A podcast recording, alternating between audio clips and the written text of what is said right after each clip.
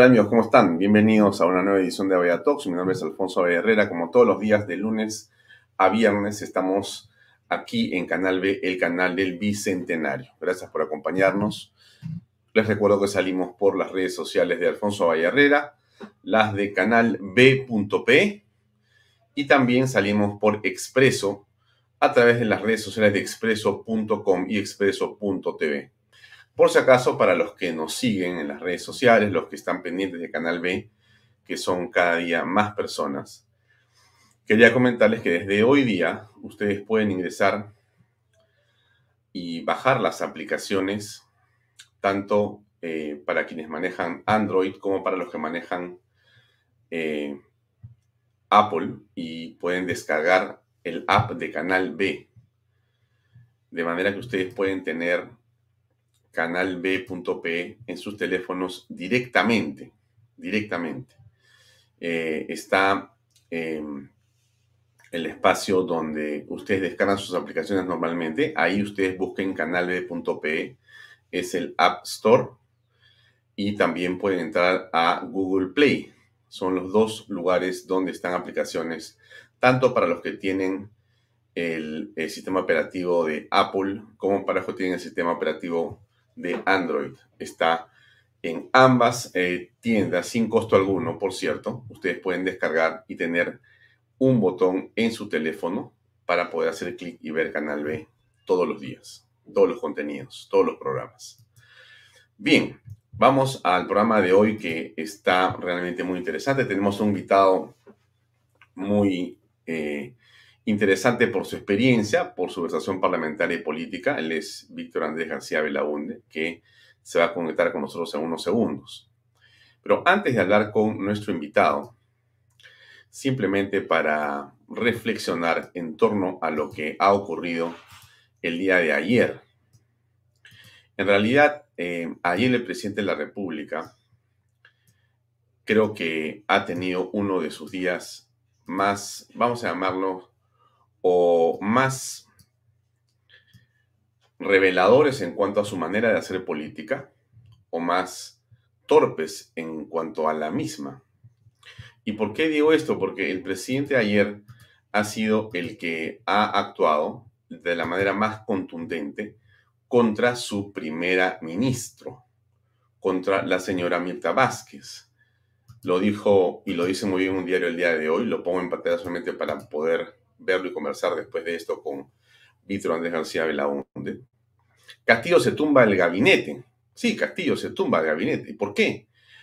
Porque Castillo ha salido a decir exactamente lo contrario, en un tono desafiante, en un tono de eh, más bien beligerancia, en un tono que no corresponde ni al momento que se está tratando de generar como ambiente político para una digamos, voto de confianza, en la circunstancia en la que estaba pasando el país en torno a una presentación de gabinete que es central.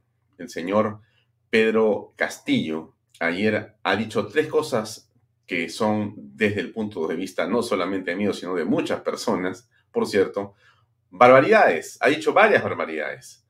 Ha dicho que el cambio constitucional es un imperativo, no hay que tener miedo, por lo tanto, dejando y votando y dejando por los suelos todo lo que es, digamos, la manera en la que la primer ministro ha venido actuando, diciendo que sí, que más allá, que después, que por aquí, que por allá.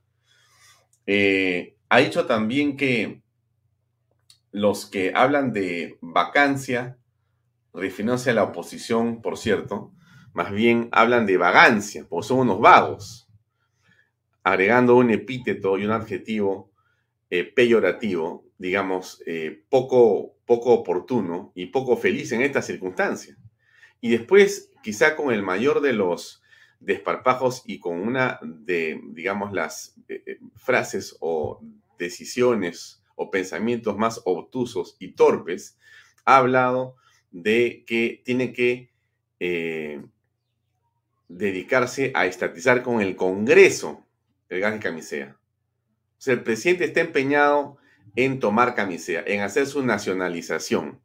Muy interesante por eso hablar con Vitocho, que él ha estado presente en la historia del Perú política y ha conocido de otras nacionalizaciones. Hay que ver qué fue lo que pasó en esa época.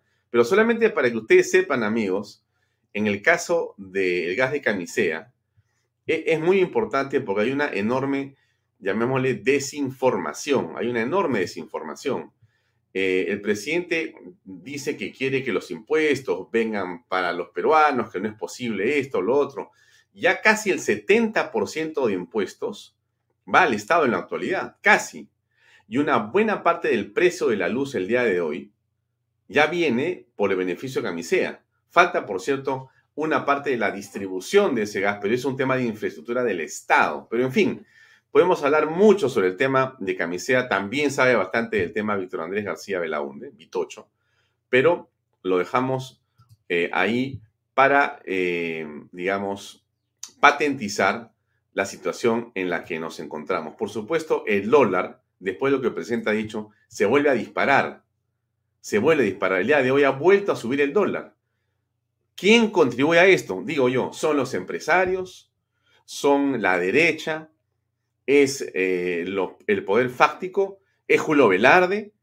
No, es el enemigo público número uno del Perú, que se llama Pedro Castillo, y sus ideas retrógradas, sus ideas absolutamente imposibles de aplicar y que ya el día de hoy generan más pobreza para todos los peruanos. Ese Pedro Castillo como yo puse en un tweet muy temprano, es el primer disruptor de la nación.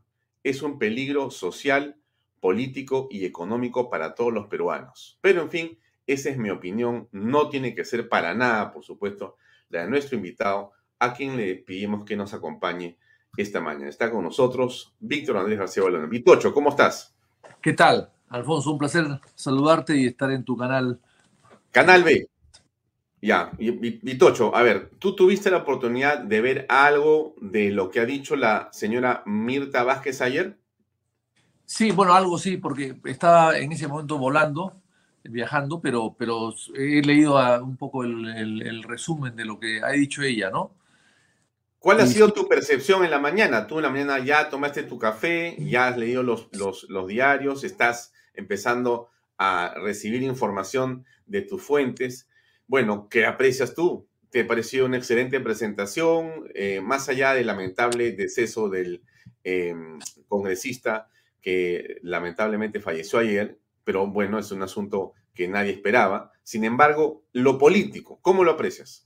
Bueno, yo creo que ha tratado de hacer un equilibrio entre los que quieren escuchar y no escuchar a su vez los parlamentarios o sea, no quieren escuchar la Asamblea Constituyente, no ha hablado de Asamblea Constituyente, ha hablado pues de pacto social, eh, y luego eh, ha tratado de contentar a sus propias huestes internas de su gobierno, eh, hablando pues de, pacto social, pero no, no, de constituyente, para indicarle que es casi lo mismo. yo ha buscado un equilibrio, ¿no? ha hablado entre, entre líneas, ¿no? Para contentar a unos y a otros y poder pasar esta, esta, esta prueba de tener que eh, someterse al, a, la cuestión de confianza del Parlamento.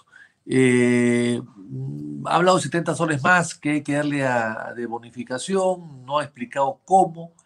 En fin, no ha sido un discurso eh, para ser ni criticado ni alabado, porque ha sido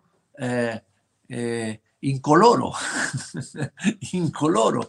O sea, eh, un discurso eh, eh, que pudo haber sido hecho en cualquier momento, en cualquier otro gobierno, en cualquier otro congreso. O sea, realmente no ha sido nada significativo ni nada, ni nada impresionante. Lo que sí ha olvidado es su lucha contra la corrupción, que está dentro de su gobierno. lo que no ha querido decir es deslindar con la corrupción que, que la rodea. Eh, estamos hablando del ministro del Interior, que es una vergüenza nacional y para la policía que sea ministro un hombre tan sancionado por la propia institución que hoy día preside. Luego, eh, el ministro de eh, Defensa, que es uno de los causantes de que no haya habido hasta ahora, hasta ahora elecciones en el Colegio de Abogados y que hayan elegido a un miembro del tribunal, un miembro del, del Jurado Nacional de Elecciones a través del Colegio de Abogados, en fin, y que tiene una serie de procesos también. Luego el ministro de Educación, que sabemos las vinculaciones que tiene con cierto sector radical del sector de educación. Y finalmente la ministra de Trabajo, que como todos sabemos ya comprobadamente, ha sido abogada destacada del señor Orellana. O sea, no, no, no es malo eh, ser abogado de un delincuente. Lo que es malo es negarlo dos o tres veces y, ser después ministra de Trabajo, entrar a la política eh, con esos antecedentes de eh, una moral muy débil, muy fraccionada, muy poco consistente para defender a cualquier persona sabiendo que son totalmente culpables, ¿no? Mm, eh, muy bien, has este, hecho una radiografía que está muy bien con respecto a lo que ha dicho Mirta Vázquez en el Congreso de la República.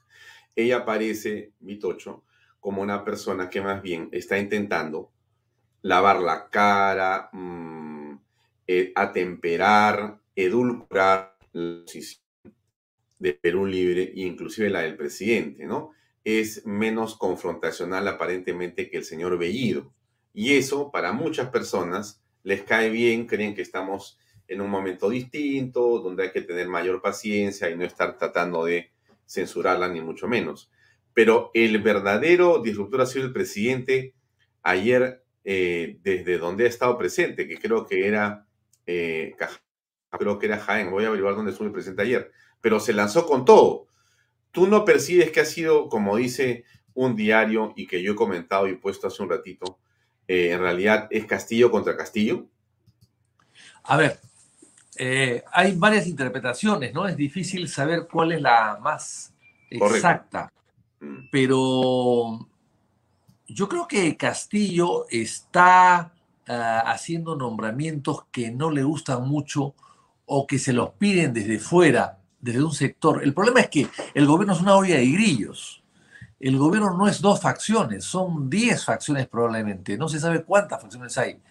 Y entonces Castillo está logrando o quiere lograr contentar a todos. Entonces pone uno de Cerrón, pone otro de Bellido, pone otro de, de, de, sus amigos, pone otro de los chotanos, pone, pone una serie de gente, mucha de ella impresentable, a, su gabinete para poder contentar a todos y eso es lo que no se puede hacer. Eso, es, eso crea eh, ingobernabilidad, intranquilidad, crea zozobra, crea caos.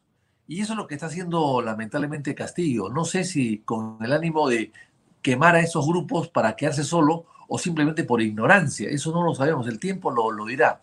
Lo cierto, lo cierto es que él no está tampoco muy contento con la señora Mirta Vázquez pero lo ha hecho un poco para eh, eh, pasar el, el, huaico y tratar de eh, avanzar en sus propios objetivos si es que los tiene. Pero entonces por eso es que no las ha defendido como debe defenderla. Y lo que ha dicho ayer el señor Castillo es una clara contradicción de lo que ha planteado la señora Mirta Vázquez. La pregunta es, ¿lo hace adrede o no lo hace adrede? Bueno, el tiempo lo dirá, ¿no? Claro, pero el tiempo, por lo menos con respecto a ayer, ya es sumamente este, contundente, ¿no? El comercio hoy día pone ese titular que pongo yo en pantalla y dice lo siguiente, ¿no? Caótico. Mensajes de presidente y primera ministra son se contradicen. Castillo plantea estatizar camisea mientras gabinete pide la confianza. Incoherencia, dice. Titular de la PCM afirma que objetivo del gobierno es asegurar la inversión privada pero mandatario dice que se necesitan ley sobre el gas. Más dudas. Vázquez anuncia nuevo empadronamiento de productores de hoja de coca. Expertos dicen e indican que medida beneficiará al narcotráfico. Hay una contradicción tremenda en lo que está pasando en el gobierno.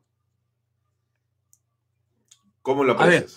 A ver, a ver, yo creo que en el caso del gas, a ver, yo creo que en el caso del gas no hay mucha contradicción. O sea, yo creo que este es un gobierno que va a tratar de, de, cambiar las condiciones del gas.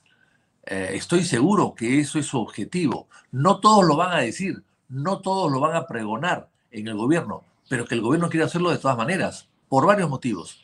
En primer lugar, porque eso fue el éxito de Evo Morales, que le permitió gobernar 14 años, aunque después las consecuencias hayan sido negativas.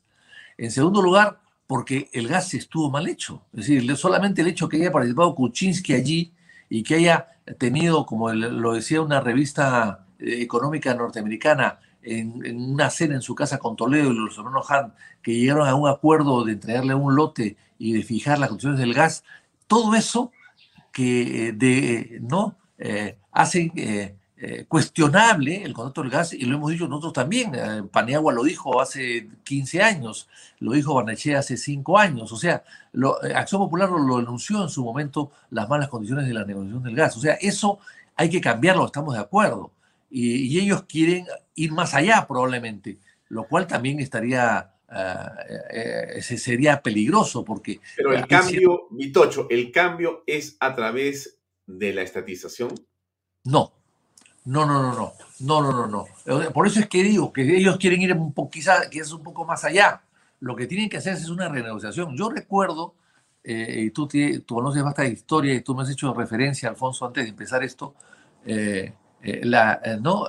IPC. La, la IPC, por ejemplo. Por ejemplo a ver, explícanos un poquito qué pasó, Víctor Andrés. ¿Qué fue lo que pasó? en la IPC, la historia es muy larga, la voy a hacer cortísima en dos o tres o cuatro Pero palabras. es muy importante que la cuentes, ¿sabes? Porque ahí se, ahí se crea un cuco. Así el es. Cuco, el cuco es el que la prensa compra. Así es. ¿no? Y entonces el gobierno militar dice una cosa, toma una decisión y después nos enteramos de algo que pasó. Ya, a ver, cuéntame exactamente qué fue lo que hizo al principio. Eso puede pasar ahora. Para, yo estoy viendo que se está, eh, se está, estamos viendo la misma película. La IPC es un tema muy antiguo, del principio del siglo pasado, donde una compañía británica primero y después americana se hicieron de la explotación del petróleo en Talara, la zona de Talara, La Brea, Pariñas, etc. Y durante muchos años se dijo que no pagaban impuestos, que se había entregado la propiedad del suelo, del subsuelo, etcétera, etcétera, etcétera. Entonces, el año 63, cuando Belonde llega al poder, ofrece darle una solución al tema, el tema que estaban eh, pidiendo que se solucione pues 50 años antes, 50 años antes. Y entonces Belaunde mandó un proyecto al Congreso y que el Congreso no lo aceptó. Y entonces, a partir de ahí empezó a negociar con la IPC, el gobierno de Acción Popular, con la IPC durante cuatro años, largos cuatro años, y no se llegaban a poner de acuerdo. Y finalmente eh, pone un plazo para ponerse de acuerdo y para, en todo caso, tomar Talara, tomar Talara. Ante esa, eh, y, se lo dijo el presidente Belaunde al embajador norteamericano, ¿ah? se lo dijo. Entonces Belaunde en ese sentido eh, tenía mucho carácter y, tenía de por medio la convicción de que debía defender los intereses nacionales. Ante todo eso, se llegó a lo que se llamó el acta de Talara y se fueron y tomaron Talara en septiembre del año 68. Bueno, eh, fue una negociación interesante. Esa es la eh, foto, esa es la foto. Este, esa es la foto. Y, eh, International Petroleum Company Limited, y ahí está, bueno, un jeep del ejército, con, están tomando Talara. pero Belaunde tomó Talara sin el ejército. Lo que pasa es que entre septiembre y el 3 de octubre, que es el golpe de Estado, uno de los supuestos firmantes de, de un contrato adicional, no el acta, no le entrega la devolución de los pozos, no, no, sino un contrato, porque la IPC se quedaba con la refinería y el, Perú recuperaba todo gratis. Pero claro, había que fijar los precios que la refinería iba a cobrar para la refinación del petróleo. Ese contrato adicional, el señor eh, Mola denunció que faltaba una página, la página 11 famosa, que después se descubrió que estaba en blanco. ya después del golpe de Estado se descubrió que estaba en blanco, pero nadie quiso mostrarla en blanco antes del golpe de Estado. Fue, fue el, el gatillo para eh, dar el golpe de Estado. ¿Esto fue, el, fue el eh, pretexto para el golpe de Estado? Total, ayudado por la prensa en ese momento porque nadie se quiso investigar, porque en un contrato, Alfonso, hay dos ejemplares originales el de compra y el que vende. Si el que vende muestra su contrato, que está en la página, que no tiene página 11, y entonces tú le dices al otro, al que compra, que muestre su, su página. Esa página no quiso mostrarla hasta después del golpe. Y en esa página que mostró, la página 11, está en blanco. Entonces, y no quiso mostrarla, o sea, se demoró 60 días suficiente para que se arme el golpe de Estado y se tiren abajo el gobierno. E-, eso es lo que pasó. Entonces, eh, y, después... eso fue lo que pasó al principio. Así, Velasco luego toma con tropas, la foto que tú muestras, toma con tropas los yacimientos de Talara y expropia todo. Se expropia todo, se queda con la refinería y se queda con todo. La refinería que no estaba en el acuerdo anterior. Eso es supuestamente lo que gana. La refinería que era vieja y obsoleta, tan vieja y obsoleta que ahora están metiendo 6 mil millones de dólares para ponerla operativa.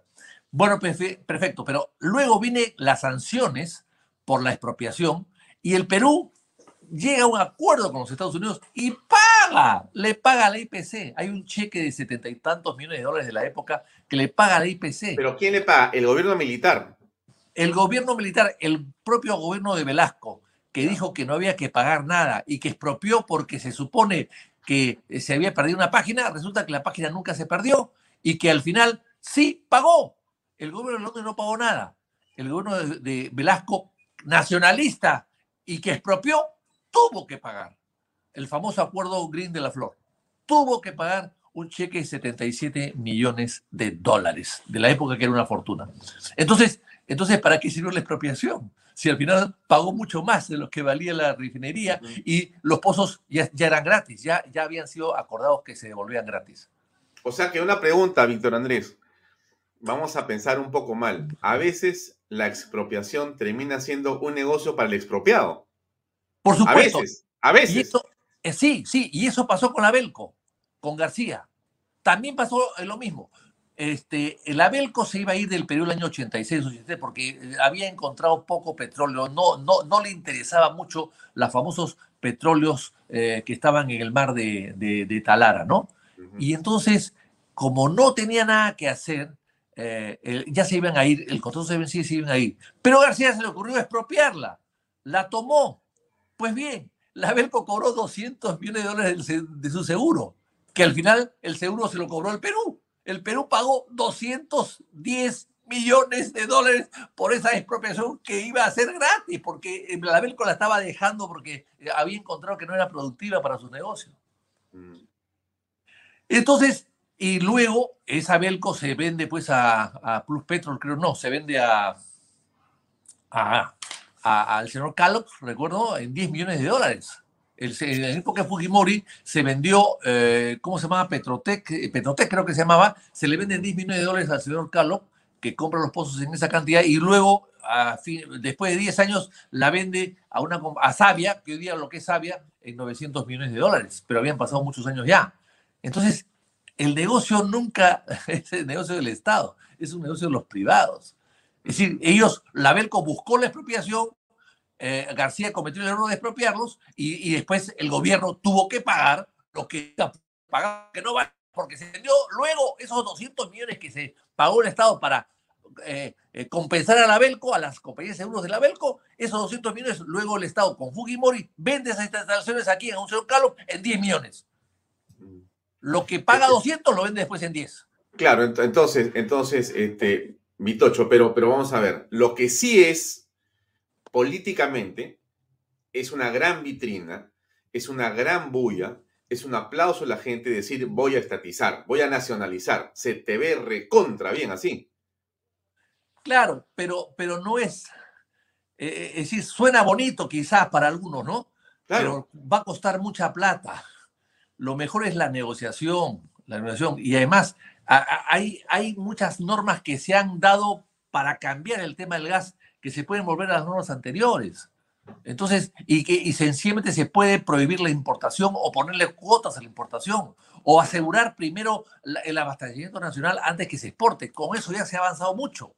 Y luego, por supuesto, eh, eh, fijar los impuestos, porque eh, las regalías son muy altas aparentemente, pero quiénes pagan regalías o en qué momento se pagan las regalías. El impuesto a la renta en qué momento se aplica, se aplica en la boca de, pozo, se aplica después, se aplica cuánto ganan eh, los intermediarios del gas que venden nuestro gas a todas partes del mundo. ¿Cuánto ganan si solamente vender un porcentaje, Repsol a, la Shell ha cobrado eh, 3 mil millones de dólares? Entonces, ¿cuánto ganan ellos? Eso no está registrado acá, nadie lo contabiliza, de eso no se pagan impuestos ni regalías. Entonces, toda esa esa, esa, trama eh, tributaria hay que revisarla y hay que ajustarla a, a sus orígenes.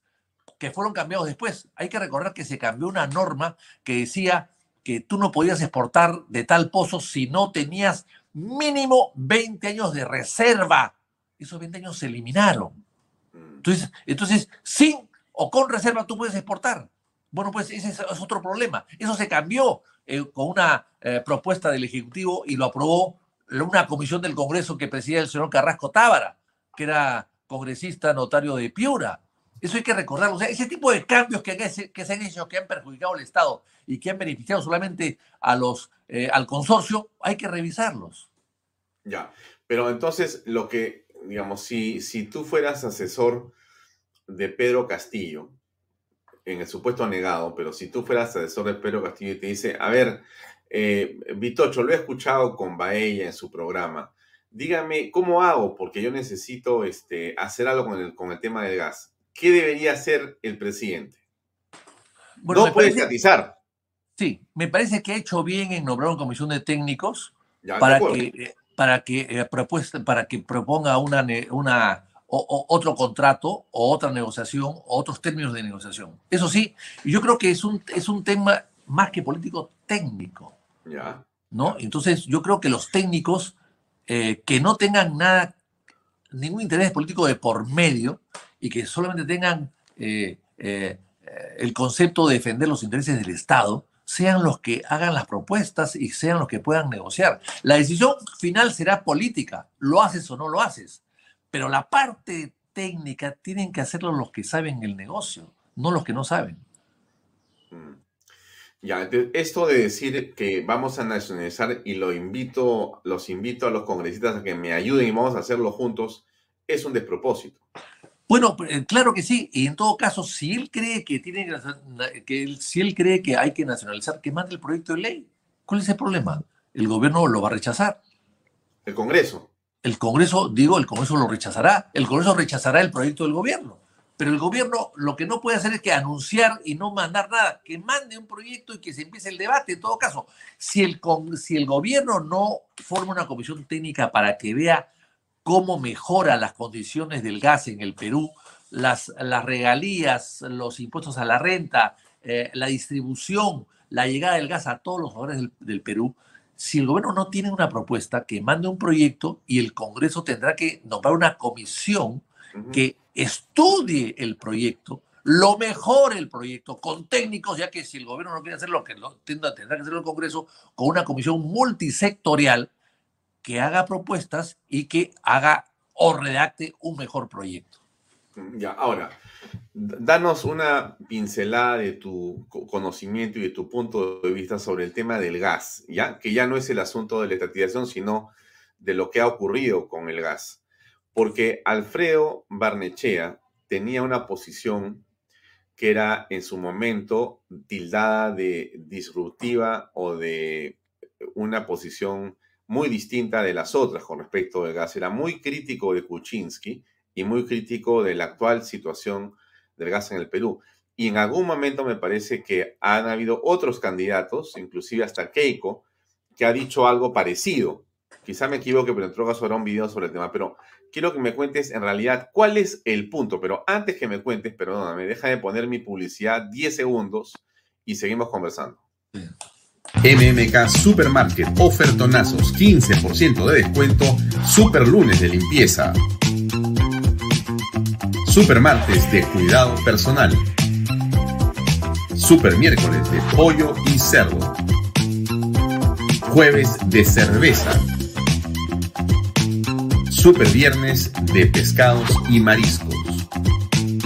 Super Sábados de parrilla. Super Domingos Infantiles, llévate el segundo producto a mitad de precio. MMK Delivery 960-587-331.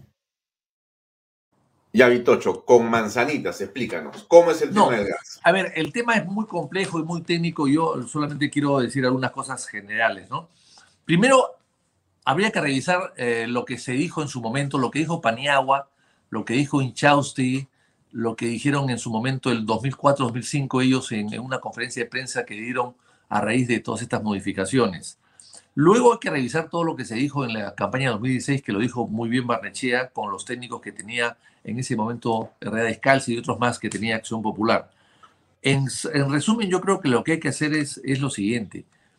Hay que recordar que el señor López Obrador, López Obrador, cuando era candidato a la presidencia, ahora que es presidente no lo ha vuelto a decir, dijo que había unos 15 mil millones de dólares de utilidades de los intermediarios que llevaban el gas a México.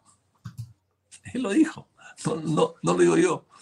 Entonces la pregunta es, ¿el Perú ha recibido 15 mil millones de dólares en regalías o en impuestos a la renta del gas? No.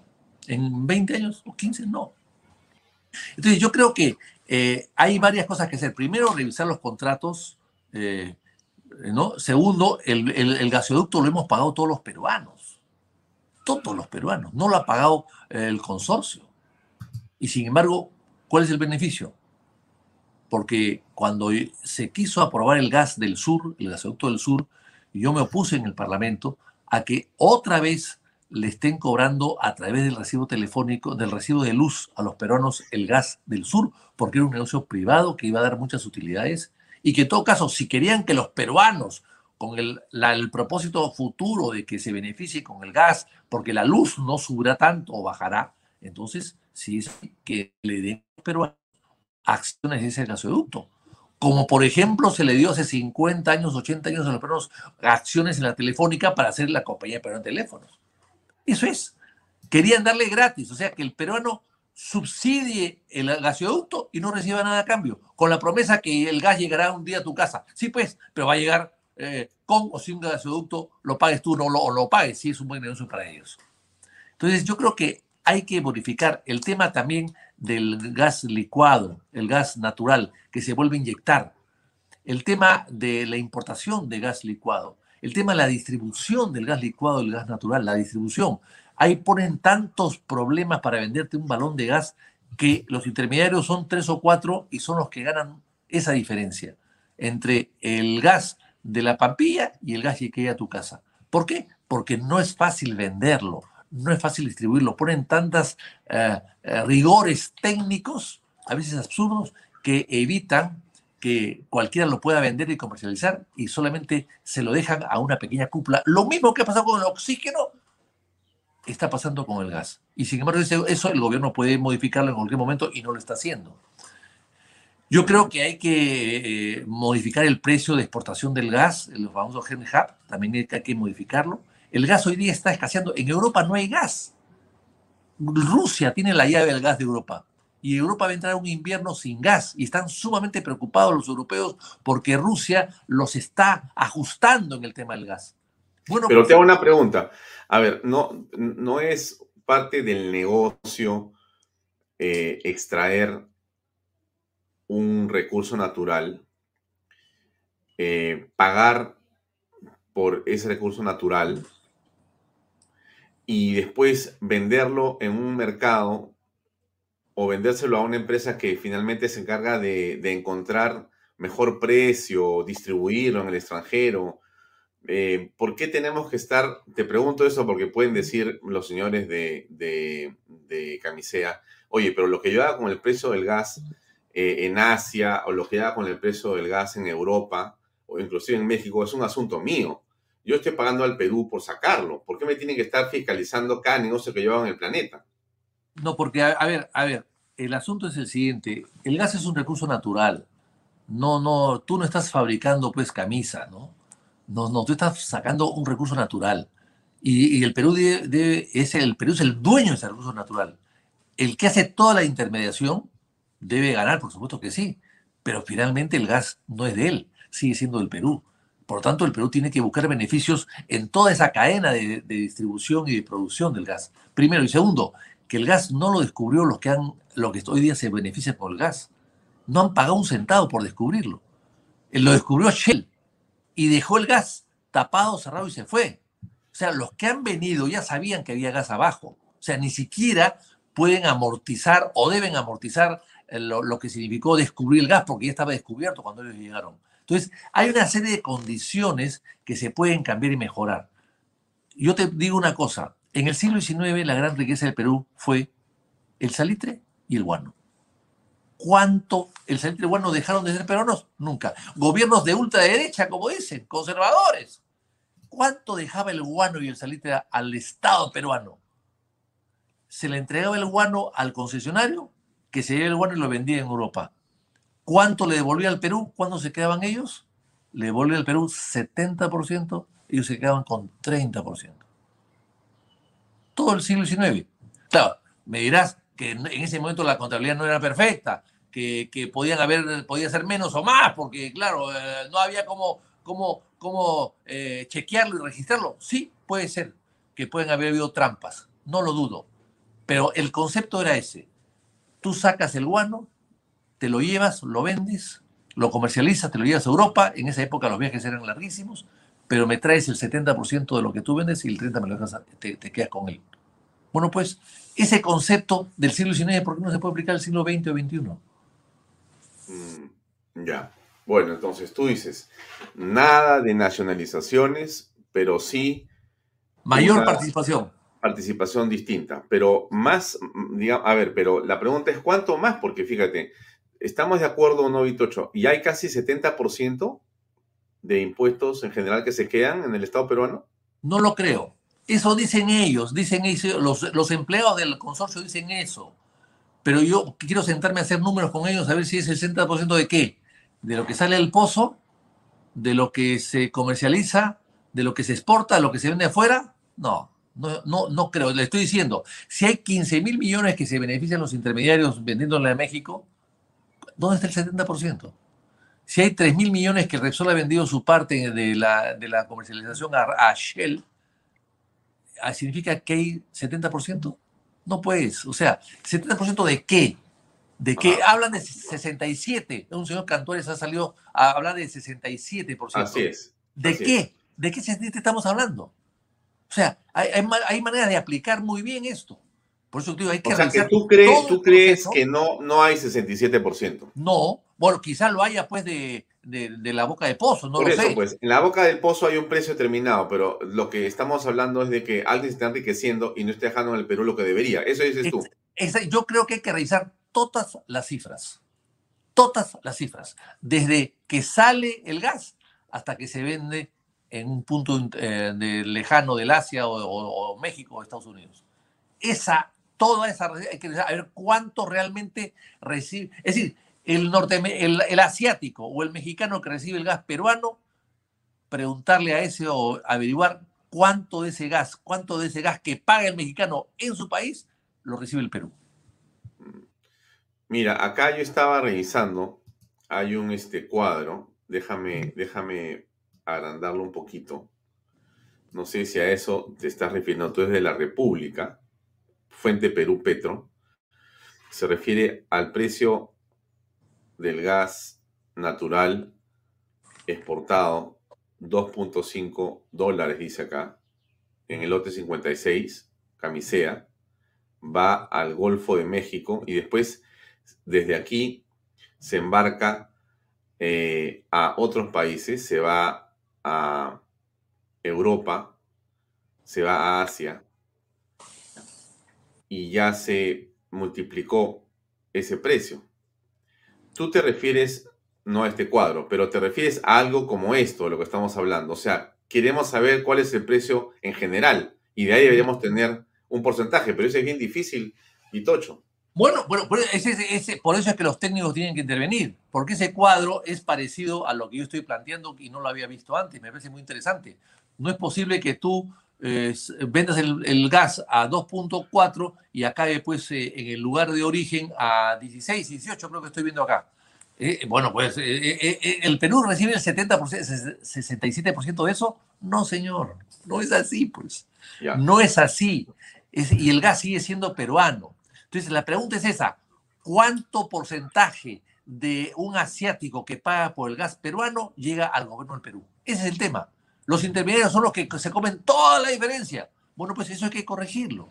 De alguna manera hay que corregirlo. No todo, pero algo, algo se puede hacer. Eso es lo que yo trato de decir. Además, estamos exportando gas e importando gas. ¿Cuál es la diferencia? Exportamos en tanto e importamos en tanto. ¿Por qué esa diferencia? O sea, si importamos gas eh, licuado, está más que importar nuestro, nuestro gas licuado o, o vender nuestro gas licuado o importar o vender nuestro gas natural. ¿Cuál es la diferencia? Bueno, eso hay que verlo. Y si hay diferencias distorsionadas, hay que corregirlas. Ya. Ahora, este. Porque además, Alfonso, porque además, el gas lo celebramos todos cuando se descubrió en época el presidente Belaunde y García lo enterró con la Chel, gracias a, Estrada de Cusco que se opuso. Eh, García no tuvo coraje de enfrentarse a Estrada y dejó el gas allí y se desarmó toda una ciudadela que había creado la Shell y todas las casetas, eh, la ciudadela que se hizo alrededor del gas de camisea descubierto por la Shell, se desarmaron. Y muchas de esas casas se perdieron y muchas llegaron a la Fundación Niños del Perú de Pilar Nores. Bueno, hay que recordar eso. Se, desarmó todo. Y después, años después, regresaron los argentinos, que son más, más vivos que los, eh, que los holandeses, y hicieron el contrato eh, de la mano de Kuczynski y de, y Bueno, entonces, eso se hizo en su momento. ¿Y la idea cuál era? Gas para los peruanos. No era gas para los extranjeros. La idea era gas para los peruanos, para los que no tengan gas y puedan aprovechar el gas nuestro y barato. Ahora resulta que el gas peruano barato se va a México, al Asia. Ya, pero ahí hay también eh, una serie de comentarios en torno a que el Estado no ha desarrollado plenamente la infraestructura justamente de uso de ese gas que no le corresponde a la empresa que saca el gas, que es Camisea. El Estado debería haber desarrollado todos los conductos de gas para que la gente pueda utilizar ese gas. No lo ha hecho. Bueno, eso pasa siempre. Eso siempre se dice. No, yo no pero eso, da la impresión que lo que quiere el presidente es su baloncito de gas para tomarse la foto. Eso es lo que se dice siempre. Yo pago mis impuestos y, el Estado no hace la obra pública. No, pues. Es que, pero no es, verdad, Vitocho. Es verdad, pero no es la. Eh, no, es el, no es el consuelo que tenemos que tener. ¿no? Yo pago mis impuestos y el Estado no hace nada. No, pues. O sea, yo creo que el gas natural es una riqueza nacional. Y lo que hay que hacer es. El, el consorcio tiene que emplearse a fondo en dar solución a todos los problemas del gas. Hace, se ha hecho muy mal, por eso que hay que cambiarlo, que el Estado se encargue de algo. No, no, no, no. A la hora que tú traigas el gas de esa manera, tú tienes que obligar a la, a que a la compañía a que de la mano el Estado haga todas las obras auxiliares que se requieren para que el gas llegue a todos los peruanos. Porque no es posible, es lo que pasa con el puerto Jorge Chávez. han pasado 22 años y no han hecho la segunda pista. ¿Por qué? Porque el Estado no les entregó todo el terreno. Les entregó el 95%, pero no era todo. Y como no era todo, no hacían nada. Esa es la excusa de siempre. El Estado no hace esto y entonces si no lo hace el Estado, mejor. inclusive aplauden para que el Estado no haga nada para seguir ellos haciendo lo que quieren. Yo creo que eso está mal, eso no se puede aceptar. Son contratos evidentemente mal hechos, maliciosamente mal hechos y con consorcios irresponsables, egoístas, que lo único que quieren es ganar y por lo tanto renuncian o te anuncian que como tú no lo haces, ellos también tampoco lo pueden hacer. Yo creo que eso hay que cambiarlo también.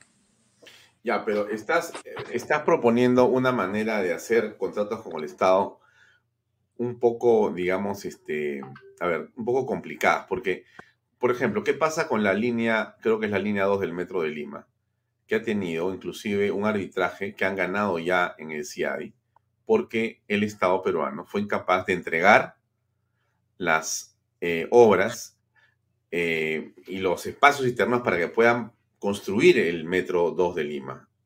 ¿No? Entonces, pero ¿cómo lo va a hacer la empresa privada? La empresa privada acuerda contigo, que eres el Estado, en hacer una obra en tal fecha, en tal magnitud, en tal cantidad, en tal precio, y tú quedas en pagarle y darle también el eh, terreno para poder construir esa obra. Pero resulta que no me lo das. Y yo tengo ya eh, contratados trabajadores, maquinaria con la que, que, pago todo el día, y tú me dices, lo lamento, y el Estado lamentablemente es así, eso es burocrático, es tremendamente irresponsable. ¿Y Ahora, ¿quién se debe perjudicar? ¿La empresa? Y los concesionarios felices con que el Estado se da No, pero, pero ¿quién se debe perjudicar? ¿La empresa? ¿El concesionario sabía que el Estado era burocrático antes de firmar con ellos? Claro que sí. ¿Sabía que estaba entonces, Pero entonces habría que, entonces habría que, pero la pregunta, entonces, ¿quién paga esa, esa demora? ¿Quién la debe pagar? No, pero, pero, ¿y por qué la cobran ellos?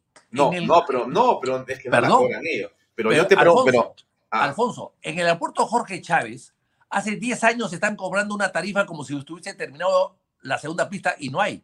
Ah, no conozco el detalle del aeropuerto. Bueno, es que eh, eh, así está en las. En las sí, yo te he escuchado a ti varias veces en el aeropuerto cosas no, que son terribles, es terribles. Es que en el aeropuerto y en muchas concesiones cobran precios del peaje o de la tasa como si estuviese todo terminado y no han terminado nada. Ese es el problema.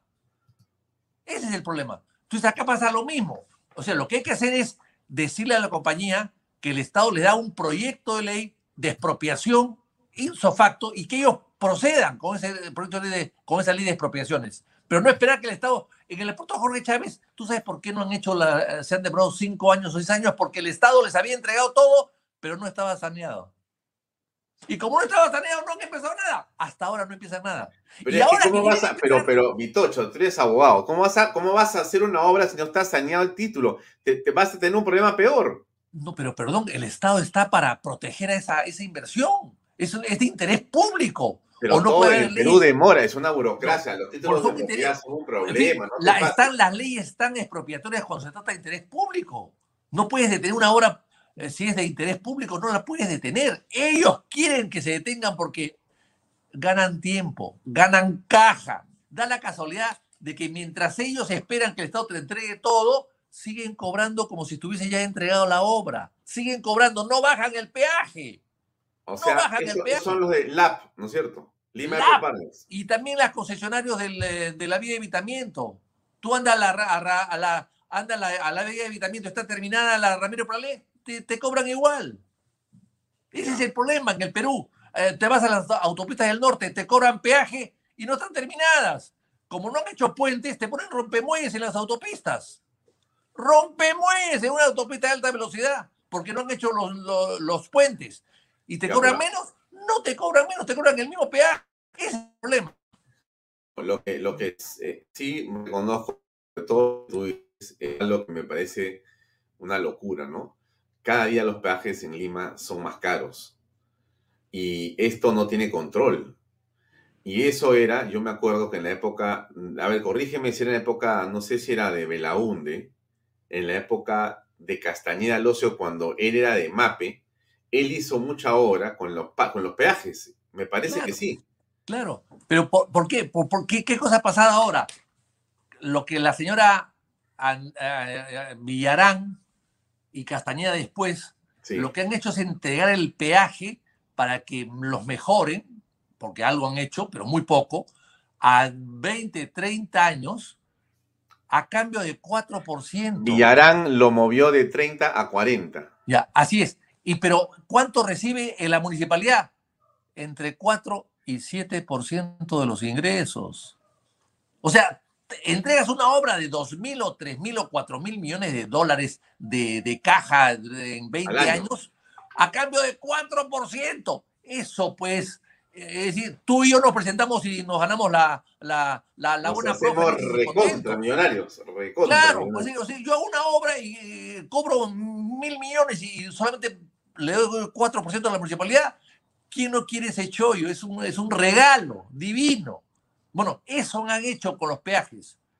Y eso es. Eh, por eso es que, por eso que Castañeda en su primer gobierno hizo más obra porque había dinero. Esa obra de la vía de pitamiento es una obra hecha por el gobierno del presidente Belaunde y la culminó Velasco, pero era una obra interna a la ciudad. Entonces, para buscarle recursos se puso peaje y García le trasladó ese peaje a la municipalidad, para darle recursos a la municipalidad. Pero la municipalidad vive de esos recursos, pero la idea no es que tenga recursos para que viva de ella, sino para que tenga recursos para ampliarla y mejorarla. Ya está hoy día tuburizada, hoy día está colapsada, necesita ampliarse. No se va a mm. ampliar porque no hay dinero con 4% que recibe la municipalidad, no puede hacer nada más. Y el concesionario, como tiene concesiones a 30 años, no está obligado a ampliarla. Ya hizo lo que hizo y punto. Bueno, habría que ver cada contrato de concesión cómo está hecho, ¿no? Pero bueno, están mal hechos. Lamentablemente, Alfonso, están mal hechos porque estos concesionarios saben que el Estado es débil, saben que tiene empleados eh, ignorantes o corruptos. Y entonces se aprovechan de eso para hacer esos contratos. Mm. Entonces, eh, ¿y, cómo haremos en el futuro, este Vitocho? Bueno, hay que hacer mejores contratos, publicarlos, discutirlos, debatirlos, que sean transparentes. ¿Tú has visto el contrato del peaje del habitamiento? ¿Alguien lo conoce? No. Nadie lo conoce. No. ¿Tú conoces el contrato de concesión del aeropuerto Jorge Chávez? Nadie lo conoce. ¿Y tú como congresista lo has pedido y no te lo han dado? No me lo han dado. ¿Pero lo has pedido? Sí. ¿Pero es posible eso? Es posible. No, pero a ver, un ratito, pero el, contrato entre un privado y el Estado no también le pertenece al Estado? Sí, pero no te lo ¿Tú como congresista lo pides y no te lo dan y no pasa nada? Hay muchas cosas que me han dado, otras que no me han dado. Una de ellas ¿Y no, hay, no hay un recurso de habeas data para que tengan esa información o no? Sí, pues hay que hacerlo, pero demora tiempo, hay que hacerlo, claro que sí. Y no solamente eso, sino que me he quejado de algunos cobros indebidos que han hecho a, a Indecopi. ¿Y sabes lo que ha hecho Indecopi? Por ejemplo, con la playa de estacionamiento de, del Jorge Chávez. Indecopi me dice, no, no, no, como es concesión, Indecopi no interviene en la concesión. O sea, dentro del aeropuerto te cobran lo que te dé la gana y nadie dice nada porque eh, Indecopi no puede intervenir, porque no, puede intervenir dentro de las concesiones. Y cuando tú vas al peaje de, de evitamiento, vas a, Indecopi, no, yo no puedo intervenir, eso tiene que verlo Invermet. ¿Y qué cosa es Invermet? La propia municipalidad. Por tanto, no puede hacer nada tampoco. Están todos amarrados. Y esto es culpa de muchos abogados que hacen los contratos abusando del Estado, sabiendo que el Estado es débil y que el Estado no tiene gente a veces preparada. Qué, horror todo lo que, lo que me cuentas, este, Vitocho. Creo que la gente que nos escucha está realmente consternada lo que escuchas, porque yo siento que al Estado peruano, este, no necesariamente por las concesiones de manera exclusiva, pero en todas partes lo agujerean, ¿no? O sea, acá eh, el robo a las arcas públicas es en banda. Exactamente, es en banda. Por eso es que, por eso es, que es Castillo el presidente, lamentablemente. lamentablemente, Castillo es presidente, por eso es una reacción de la gente que se da cuenta, sin tener detalles, por supuesto, se da cuenta que acá están robando en paila, ¿no? Que lo están explotando, que están abusando de los derechos del ciudadano. Entonces se dan, cuenta de eso. y votan pues por alguien que les ofrezca un cambio. Pero Castillo también ha entrado con Perú Libre a través de una serie de subterfugios y aparentemente utilizando dinero del Estado, según lo que dice la Fiscalía con los dinámicos del sur, ¿o no crees tú eso? Claro, yo, por, por supuesto que sí lo creo, yo creo que sí, yo creo que sí, pero te estoy diciendo la sensación de la gente que cree que votando por Castillo eh, está protestando eh, contra lo que conoce y sabe que está mal y cree que Castillo puede ser una solución. ¿Va a ser una decepción para ti?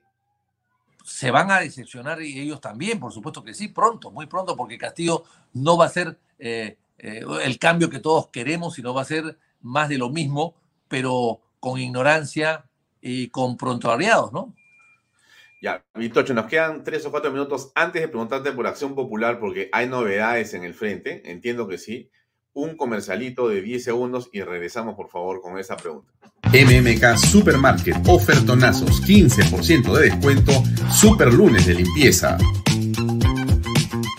Super martes de cuidado personal. Super miércoles de pollo y cerdo. Jueves de cerveza. Super viernes de pescados y mariscos. Super sábados de parrilla. Super domingos infantiles, llévate el segundo producto a mitad de precio. MMK Delivery 960-587-331.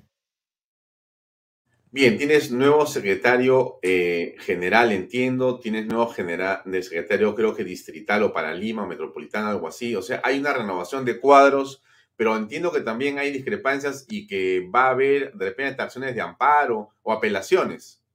Eh, bueno, ha habido lecturas en la acción popular después de mucho tiempo, hemos logrado hacerlas eh, contra la voluntad del jurado y la OMPE que ponen problemas todo el tiempo, es una cosa impresionante, no puede haber partidos con una institución como la OMPE que, que, que, que, te exige pues el punto y la coma en cada documento, o sea, realmente no facilitan la labor de los partidos.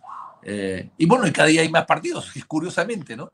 y entonces este, se ha hecho elecciones, siempre en las elecciones internas, eh, un partido como Acción Popular, en general cualquier partido, si el Estado no tiene capacidad para hacer elecciones a veces generales y hay observaciones de, algunas mesas eh, lejanas, en provincias lejanas, con mayor razón un partido no tiene esa infraestructura, no tiene la Fuerza Armada que cuide las ánforas, no tiene eh, eh, la OMPE que traslade pues, las ánforas, no, no, no, no tiene esa infraestructura para llevar eh, ánforas a, a, 2.000 distritos. O sea, es muy difícil, es muy complicado para un partido. Si el Estado lo hace a veces con defectos, con mayor razón un partido no lo puede hacer pues con, con, con perfecciones. Y ha habido algunas observaciones, pero finalmente hay que aceptar el resultado final y yo creo que el resultado final eh, eh, eh, no se va a revertir, ya, ya es final, salvo que el jurado diga lo contrario, y por lo tanto hay que empezar a trabajar porque el partido está sin autoridades hace dos o tres años y por lo tanto necesita tener autoridades para poder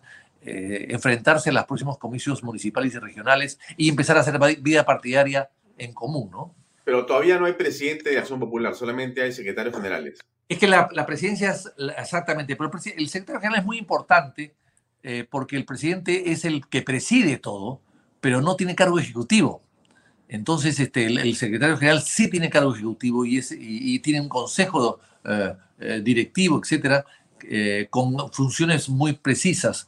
El, que maneja el partido en realidad es el secretario general. El presidente, lo que pasa es que el presidente ha sido muy protagónico porque no había secretario general pero en este momento que hay secretario general ya ah, creo que será diferente y además hay que elegir en un congreso partidario al presidente del partido y hay otros que quieren eliminar ese cargo. Entonces es un tema que se va a discutir próximamente. Vitocho, última pregunta. Este, ¿Tú le darías la confianza al gabinete? ¿Crees que tu bancada debe hacerlo? Yo siempre he sido, eh, yo siempre creo que hay que darle una confianza al gabinete, porque además creo que el gabinete no debe pedir confianza. Ese es un error de la constitución del Fujimorismo. creo que es un error, eh, porque no es un régimen parlamentario, el nuestro es un régimen presidencialista. Eh, en anterior constitución iban al voto. Lamentablemente, la constitución fujimorista le creó ese voto para la presentación que no está previsto en ninguna otra constitución.